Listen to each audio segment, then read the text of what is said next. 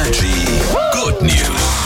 Die schönsten Nachrichten der Welt picken wir euch hier raus. Jetzt etwas, gut, das klingt vielleicht fürs erste Date jetzt nicht sehr sexy, ist aber eine coole Geschichte. Denn es gibt in der schwedischen Stadt Malmö ein Restaurant, in dem Abfall serviert wird. Ich sag ja, fürs erste Date klingt das vielleicht irgendwie nicht so cool, aber ist eine coole Geschichte. Da werden in diesem Restaurant Gerichte aus Essensresten serviert. Ja, man will natürlich äh, so der Lebensmittelverschwendung entgegenwirken. Wir wissen, glaube ich, alle, wie viel jedes Jahr im Müll landet.